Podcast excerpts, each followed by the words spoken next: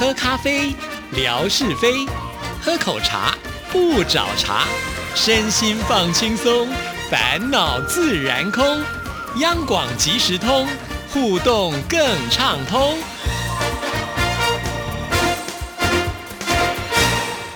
亲爱的听众朋友，大家好，欢迎收听今天的央广即时通，我是谭志毅。今天星期五是生活美学的时刻，终于千呼万唤始出来了。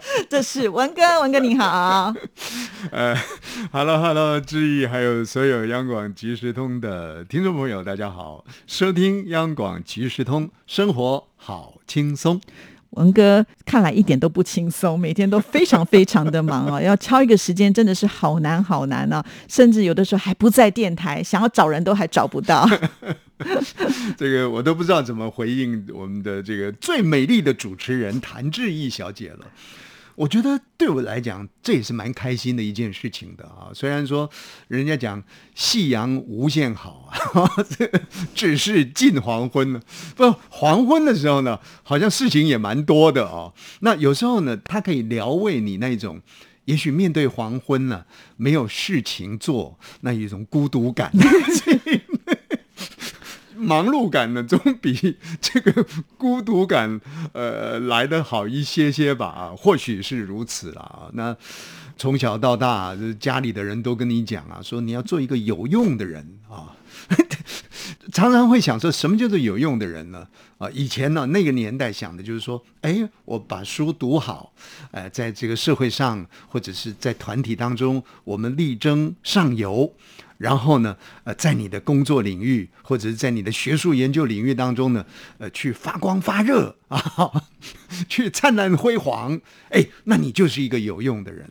可是慢慢慢慢的啊，我我思考到，什么叫做有用的人？来，春哥，哎，这个椅子把我从东边搬到西边，哎，春哥，你就是有用的人。回到我身上来说，哎，很多的事情，我们能够在一个。团队当中啊，略贡献一些绵薄之力啊。我们看到说，哎呀，那那个椅子可能没摆好，呃，那个桌子呢可能没调好啊。他这样的提供一些意见。毕竟经验呢，还是有一定程度的这个 这个作用的，所以大概忙碌就忙碌在这样的一个范围当中。是啊，因为我们在八月十九号的直播啊，那因为是在中午时间嘛，那文哥总是要吃饭呢，没有想到呢，他在直播的这个过程当中，就说他要边吃饭还要边看公文，还要在边看我们的直播，一心要三用才够用啊。这个要特别把背景跟所有收音机旁的听众朋友说一下，我想也不用隐晦了啊，因为很多的两岸之间的状况大家都非常的清楚啊，尤其是在前不久的那一段时间里啊，甚或是现在持续。还在这样的一个状况当中 啊，就是呃，中国大陆啊，对于呃台湾的一些周边啊，不管是实施演习啦，或者是实施一般人所说的间歇性的封锁吧啊，所以在这样的一个高度的这个压力的情况当中呢，其实我们作为一个传播媒体啊，总是也必须要就我们。一旦啊有些什么事况发生的时候，如何来保有我们的呃传播力啊？其实它也是很重要的一件事情。所以大概最近的这段时间呢，都会在这方面大家彼此啊，呃，你说是规划啦，呃，你说是演练啦，啊，甚或是呢去做一些实物上的实践啊。所以最近的这段时间花的功夫比较多的是在这方面。也就是万一有事况发生的时候，哎，谭志毅小姐的声音还能够传到您的耳边啦。志毅会很温柔的跟您说一声：“亲爱的听众朋友，我们还很好，请你放心。”或者，亲爱的听众朋友啊，啊，一切呢，大家以和平至上啊，等等的啊。所以，我我们在这一方面呢，会多做一些个，等于说规划啦、演练啦，那就花很多的心思在这里。啊，那相对的人就是一只手、两只手，大概也只能做几件事而已。可是你看，每天例行的公文还是要走啊，跑。但是往往就是为了紧急的事情，你会花功夫在那里。那公文呢，你就没办法看了。比方说前几天，呃，我出差去，回到办公室呢，我。大概就是一大早一算一下，哇，公文呢就累积了将近一百件，已经堆成长城了。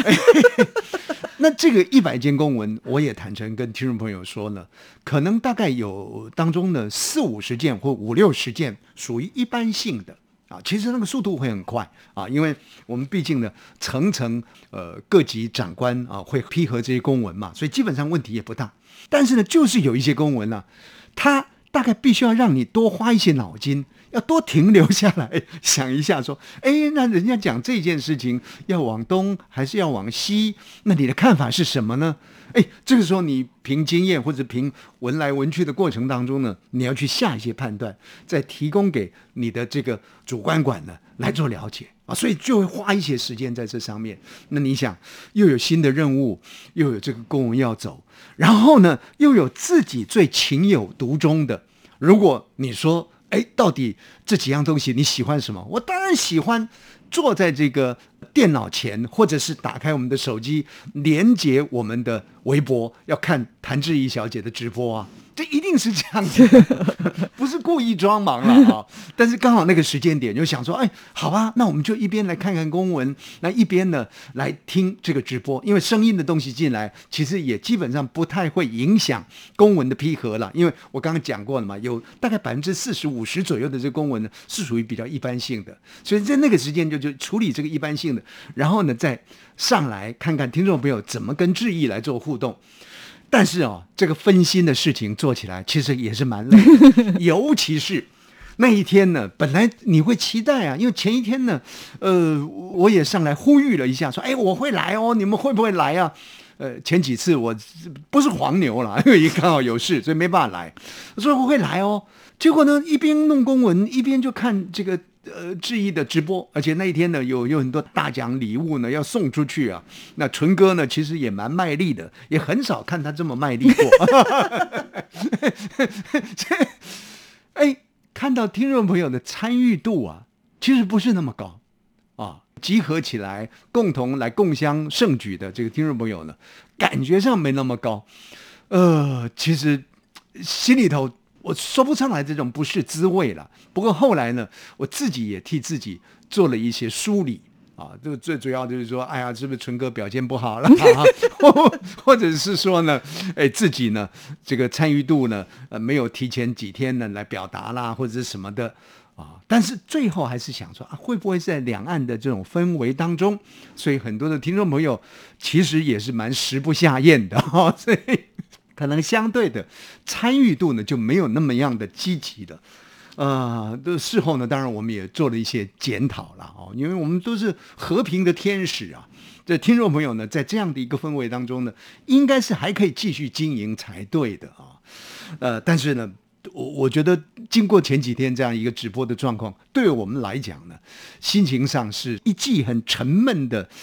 你你说是棍子不是了啊，就是就是好像闷雷一声呢，在你的心里头，那个闷雷哦还没有爆开来啊，所以很很期待，就是说是不是还有一个直播啊？如果还有一个直播，那听众朋友重新整合了啊，为我们再创造另外一个辉煌。这是我们真的很深切盼望的。对呀，因为接下来在九月份，其实我们早早就已经规划了，是在二十三号。二十三号，我们这次要拉拔更远的地方了，因为上次是在苗栗的三义，算台湾的中部。现在我们已经要到南部去，已经要跨到南部去了啊！在嘉义民雄，我们有这个呃广播文物馆，所以呢会做这样子的一个直播。这个广播文物馆去做直播呢，我觉得太必要了。甚或是我还觉得。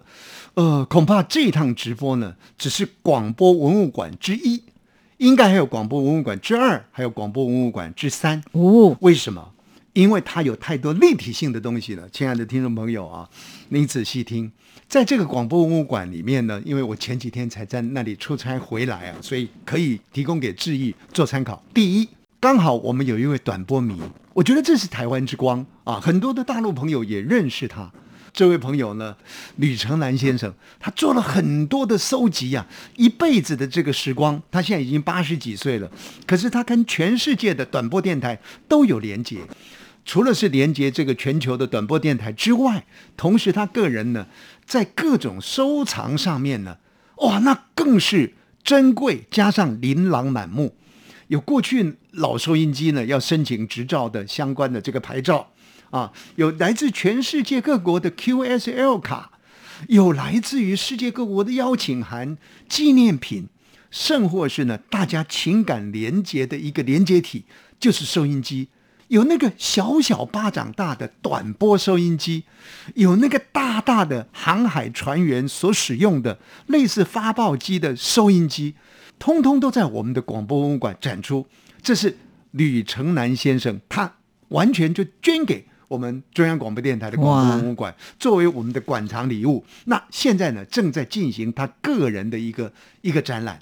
而且很特别的哦，我们因为我们有特别做了一个记事，就李成南先生他跟短波结缘的总统，哒哒哒哒哒哒哒哒，到了最后有一段文字，李承南先生呢，他也特别表达，他说他在什么年代里曾经跟央广的某一位节目主持人呢联合主持了这个短波通讯的节目啊，我一看这位主持人呢。哎呦！我就突然间就想起他，好熟悉，但是又好遥远。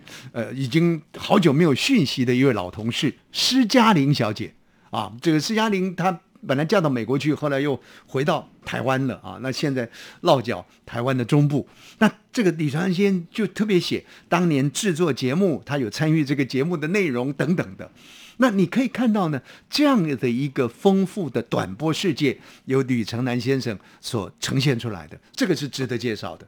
另外还有一个，在过去的这个时间里头，我想，呃，志毅跟郑纯啊，在呃你们的那个节目阳光领域台，对，也有介绍说，来自世界各地的一些声音参与了我们的这个声音明信片。我们这个声音明信片呢，在台湾有三个点去做巡回展览。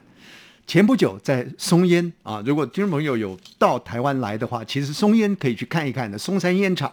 那么现在呢，就是在我们这个广播文物馆展览，因为它做的很立体，本声音的东西啊，还要用耳机听啊等等，它有背板，有说明，还有声音的连接啊，这非常非常的立体，这又是一景啊，这这个可以啊跟这个转播呢做结合。还有一个，我们的广播文物馆。本身就是一个历史建筑，可以说故事的地方。因为那个地方就是当年呢，日本他们要往东南亚去做这个军事侵略的时候呢，以民雄这个我们过去叫民雄分台呢作为基地，发射声音到东南亚去。当时还创造了一个东基玫瑰啊，这这个这个特色，而且呢，当中的这些机器呢又相当具有历史啊。有一大篇的故事是可以介绍的，所以我说呢，到我广播文物馆呢，你至少有三个点呢，都可以做。哦，那不是一次而已。我不是就要住在那里 常住才有办法介绍的完了。那是一个很舒服的地方啊啊，呃，也许不是那么容易啦。那那如果能够在那里住宿啦，或者是什么的啊，在周边呢啊，其实我们我们电台啊，广播文物馆也有跟饭店连接，这很有意思哦。跟饭店连接，住客在那里呢，他就会连接到我们的广播文物馆来参观。而且您知道吗？嘉义是很美的地方，尤其是我认为嘉义的那个的那个鸡肉饭就不用讲了，那很有特色。还有嘉义的市立美术馆。其实是值得去看的，他把古老的建筑跟现代的建筑连接在一起，而当中呢还做了很多意象式的这个展览，很特别的啊。因为前不久我们去了以后呢，也特别去市立美术馆看了一下，你才会发现说，哇，这样的一个感觉上小小的地方，其实已经具有大都市的那种内涵在里面了。所以这个也是很很很值得去的了。在那里还可以听到谭志毅小姐的广播节目 啊，因为她有一个喇叭，哦 是她会放送出呢 那个及时的这个，所以我在家应该很红，对不对？很有意思啊！所以这个直播呢，就要请听众朋友期待九月二十三号。今天文哥已经做了这么详细的一个介绍，如果你再不来的话啊，那就真的太可惜了。我在想啊，就是从今天开始，每天都跟大家疲劳轰炸，有一个九月二十三，有一个九月。二三，这民雄广播文物馆，你一定要参与，看看可不可以起死回生 就看呢这次还有没有机会了哦。好，谢谢文哥，谢谢，拜拜。